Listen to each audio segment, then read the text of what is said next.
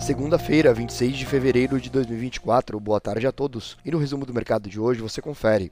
O Ibovespa encerrou em alta de 0,15%, aos 129.609 pontos. Segundo o Tesouro Nacional, a dívida pública federal encerrou janeiro em 6,4 trilhão de reais, 1% menor na comparação com dezembro. A sondagem da construção, medida pela FGV, subiu para 97,6 em fevereiro, quebrando sequência de quatro quedas, com melhora da percepção para o setor. Como outros destaques, a Energisa divulgou o crescimento de 3,5% do consumo consolidado de energia elétrica, considerando então mercado cativo e livre, em janeiro na base anualizada. As units da companhia fecharam em alta de 1,03%. As ações da TOTUS avançaram 0,16% após a agência de classificação de risco Fitch reafirmar o rating duplo a mais em moeda nacional, alterando a perspectiva de estável para positiva. O dólar à vista às 17 horas estava cotado em R$ 4,98, em baixa de 0,23%. No exterior, as bolsas asiáticas fecharam sem direção única, em dia de agenda esvaziada na região. No Japão, o índice Nikkei avançou 0,35% em volta de feriado, atingindo novamente recorde histórico. Por lá, na virada do dia, saíram números finais do CPI de janeiro. Já na China, o índice Xangai Composto apresentou correção com queda de 0,93% após oito altas consecutivas. As bolsas europeias fecharam em queda.